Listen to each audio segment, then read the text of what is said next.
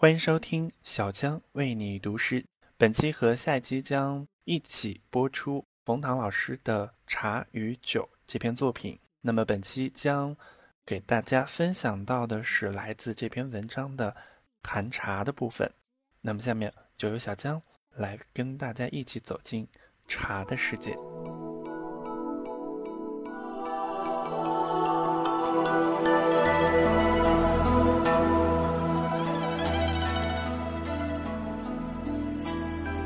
茶是一种生活，在寒烟笼雾的日子里，有一间干净的小屋，小屋里有扇稍大些的窗子，窗子里有不大聒噪的风景，便可以谈茶。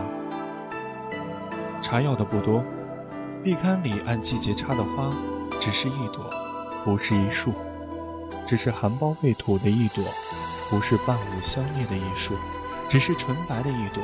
不是色闹彩喧的艺术。茶要的不浓，备茶的女人素面青衣，长长的头发，用同样的青色布带，低低的系了，宽宽的捋了一肩。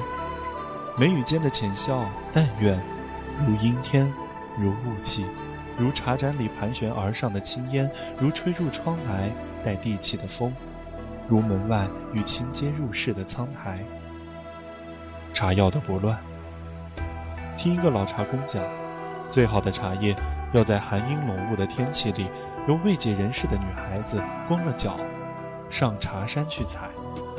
采的时候不用手，要用口；不能用牙，要用唇去含下茶树上刚吐出的嫩芽。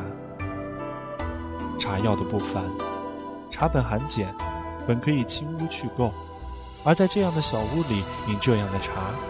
人会明白，什么叫清乐忘忧；会明白，有种溶剂可以溶解心情，可以消化生活。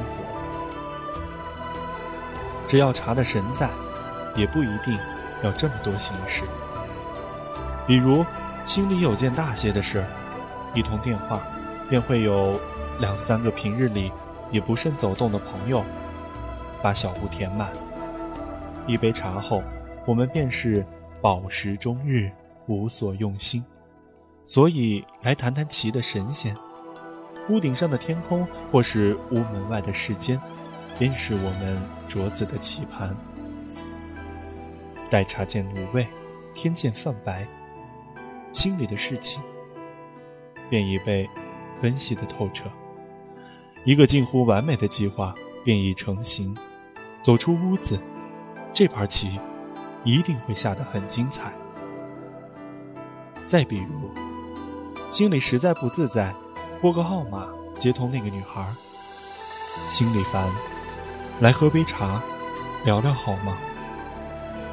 如果人是长在时间里的树，如果认识的朋友经过的事是树上的叶子，他和我之间有过的点点滴滴的小事，说过的云飞雪落，不经意却记得的话。